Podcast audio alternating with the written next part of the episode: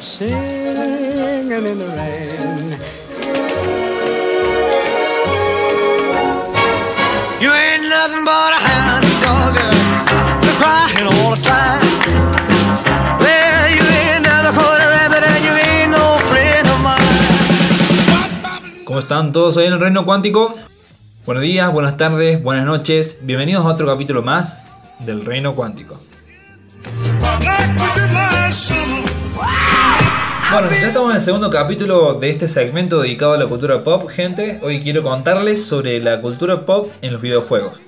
Y cómo, de nuevo, fue la primera responsable en, en cambiar, influenciar y mejorar lo que teníamos cada vez que nos cansábamos de un videojuego. Tengo que empezar por el verdadero inicio. Con la revolución tecnológica que había surgido gracias a la invención de las computadoras, y además que el ser humano siempre quiso entretenerse, todo comenzaría en 1950 con OXO, un juego creado en base a un ordenador o CPU del tamaño de una habitación, un teléfono a disco y una impresora. Después de esto llegaría Atari, la primera compañía en crear videojuegos a gran escala. Cabe aclarar que en ese tiempo ya existían también los llamados arcade, comercios grandes con juegos a fichas. Hasta ahí estamos bien. Pero en Japón pasaba otra cosa. Se estaba creando Space Invaders, el juego que revolucionaría a los videojuegos, implantando algo que hasta el día de hoy existe, y es el flow. Sí, esto no nació de la música de los reggaetoneros o raperos, no, nació del llamado high score, o en latino, la puntuación más alta. Y acá empezaba la, la competencia, de ver quién la tenía. Para explicarles lo que es el flow, voy a ser breve. Es el estado de una persona en el que se supera a sí mismo con la cantidad justa de retos pero sin mucho esfuerzo. Es mantenerse inmerso en un estado o acción hasta el punto de perder la noción del tiempo.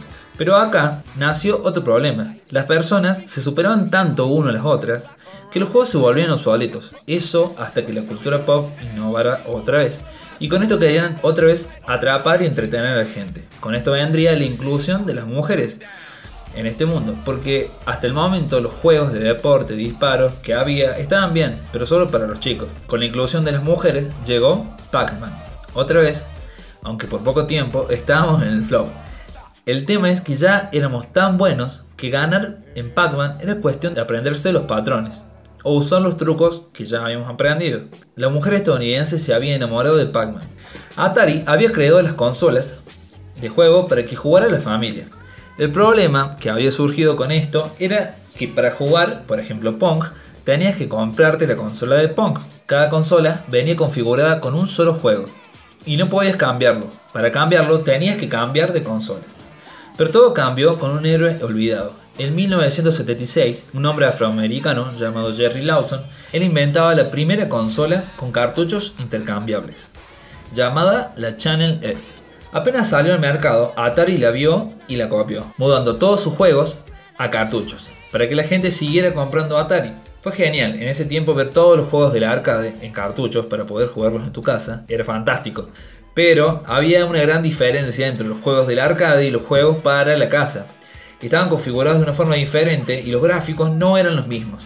A la gente los decepcionó y rápidamente dejaron de comprar cartuchos y consolas. Otra vez la cultura pop estaba en el trabajo de volver a innovar este mundo. En Estados Unidos, que es donde se generaba todo este negocio, los videojuegos venían en picada, pero llegó una empresa que salvaría todo este mundo y volvería a revolucionar el mundo de los videojuegos, Nintendo.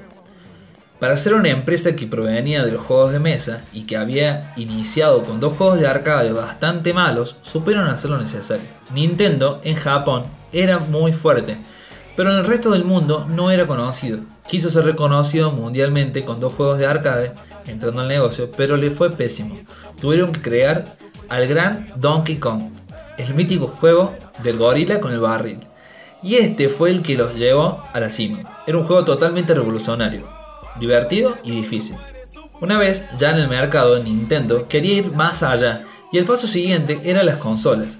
Ahí fue cuando crearon la consola llamada Family, con gráficos mejorados y brindaban una experiencia muy parecida a la que eran los juegos del arcade. Nintendo triunfó donde Atari había decepcionado y así se ubicaron en la cima de este monstruo que no paraba de crecer, el universo de los videojuegos. Ahora Nintendo Sin saber, iba a comenzar esta bola de nieve que cada vez iba a ser más grande.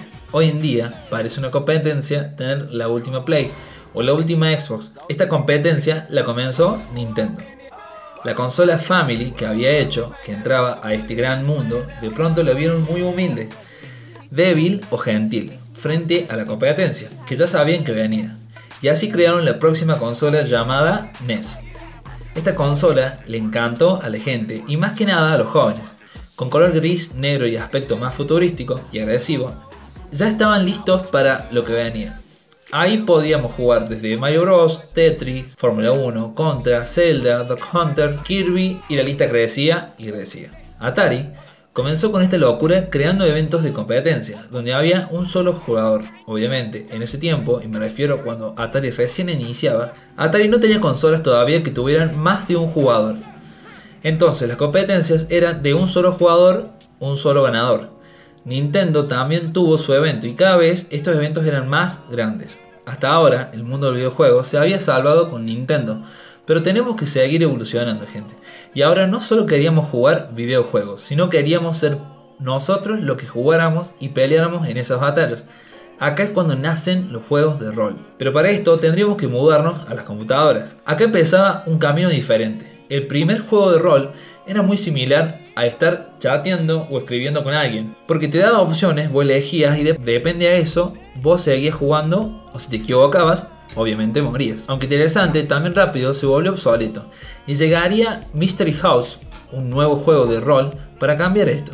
Este fue el primer juego de computadora con gráficos, obviamente. El juego venía en disquete. Los más viejos van a saber de qué hablo, pero la audiencia más joven les comento. El disquete era un dispositivo como un CD, pero de plástico negro y cuadrado, casi del mismo tamaño del CD. Estos nada más tenían 360 KB de almacenamiento. Para que se den una idea, es solo unos segundos de una canción. Por esto los juegos eran increíblemente básicos en cuestión de gráficos, pero aún así para el tiempo era innovador y entretenido. Para cambiar esto iba a llegar la computadora Apple II. Así los gráficos, la rapidez cambiaban y con la llegada de Apple y los juegos de rol también iba a llegar Final Fantasy, un juego épico que innovaba en todo sentido, que nos llevaba a un nuevo mundo a otro nivel. Otro nivel el cual tuvo que ser medido, Querían que más allá de sentirnos dentro del juego, con nuestros avatars, supiéramos que seguíamos siendo nosotros. Entonces se creó el código de conducta, un código que se usa hasta el día de hoy. En los juegos, el código de conducta es lo que hace que si vos entras y robas en un negocio, en el juego, después no podrías comprar en él. O si matabas a otros avatares indiscriminadamente, eso hiciera que después te marcaran de alguna forma, como la mayoría hemos visto, creo en el juego de Mu. Pero quedándonos en ese tiempo, aún, había una pelea que se empezaba a gestar, y era que Sega quería un lugar en el podio.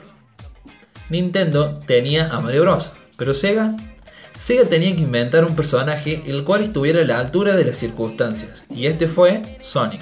Sega había lanzado al mercado su nueva consola, Sega Genesis, y otra vez innovaba este mundo. La consola de Sega no era de 8 bits, como ya habíamos visto y jugado. No, Sega sacó su nueva consola de 16 bits, lo que nos daba gráficos en 3D, más rapidez, más fluidez en el juego y para sintetizar una perspectiva y realidad hasta ahora que era una locura y no se había visto. Pero a esta pelea se iba a unir alguien más y iba a ser Electronic Arts o EA. Su creador quería concentrarse en los juegos de deporte, lo cual hasta el momento era más o menos un segmento olvidado. Había juegos, pero no al nivel que querían hacerlo. En EA Sports, y acá meto datazo, en los juegos de fútbol americano no había jugadores negros. Todos los personajes eran blancos. Eso fue hasta que llegó Gordon Belgamy, un afroamericano gay. Él fue el primero que promovió y hizo hacer que en 1995 aparecieran personajes afroamericanos en el juego de fútbol americano de EA Sports. Con esta pelea, sin querer, estos titanes habían llevado todo este mundo a un nuevo nivel y géneros totalmente nuevos. Querían abarcar una audiencia aún más adulta. Pero para abarcar una, audiencia aún más adulta necesitaban juegos más adultos. Con esto llegaron los juegos de pelea. Pero con violencia aún mayor. Street Fighter, abarcando y mostrándonos paisajes de todo el mundo, personajes totalmente diversos, entraba y pisaba fuerte. Acá es cuando entra por primera vez un personaje femenino con una historia para contar, una mujer la cual salía de lo estándar, porque no había que salvarla, no había que cuidarla, ella misma podría luchar sus peleas y con mucha fuerza. Nos trajeron a Chun-Li, pero no todo es rosa para Street Fighter porque si bien habían hecho algo fuera de lo común, estaba por llegar un nuevo juego, el cual iba a ser real y violento pero a otro nivel, con personajes totalmente reales digitalizados para el juego, con muchísima sangre, donde veíamos como un personaje le sacaba la cabeza a otro hasta la médula espinal. Este juego fue Mortal Kombat. Así comenzó todo un mundo nuevo de peleas, de ver la violencia que se veían en los cines, a verlas en los juegos. Pero no nos olvidemos de las computadoras. Hasta ese momento las consolas se habían vuelto rápidas y con buenos gráficos. Pero nos faltaba algo más. El poder navegar con fluidez por el nivel. En ese momento, en las consolas tenían buenos gráficos, pero en los niveles te podías mover por bloques o horizontalmente. Acá es donde entraban las computadoras con un juego totalmente nuevo y gracias a la tecnología, que ya habían evolucionado bastante, todo esto creó a Doom. El primer juego con niveles totalmente en 3D, y era la primera vez que podías deslizarte por el nivel y jugar en primera persona, sentir que eras vos el que disparaba y peleaba con monstruos totalmente inimaginables, con personajes militares totalmente agresivos, con la posibilidad de jugar en línea, con otros amigos, pero en el mismo nivel y jugando al mismo tiempo, y con una velocidad totalmente alta. Así se ganaron un puesto en el número uno de los juegos, y más que nada en las computadoras. Era la vanguardia de la tecnología. Así donde empezó Atari con este universo de videojuegos, siguieron y siguieron Hoy en día es muy vasto este universo y cada vez tenemos un nuevo juego para entretenernos de una forma diferente o nueva sumando la tecnología. La tecnología, los nuevos personajes, cambiando géneros, sumando lugares o mundos nuevos. Así este universo nunca va a morir y esperamos que no lo haga. Bueno, gracias ciudadanos del Reino Cuántico por otro capítulo más compartido. Espero que les guste este segmento nuevo, le estoy dedicando a la cultura pop. Y como ya saben, cualquier sugerencia crítica constructiva se acepta. Lo pueden hacer por Facebook como reino.quantic, por Instagram como reino.cuántico y por Twitter como Alan Mariano 1. Muchas gracias y hasta la próxima.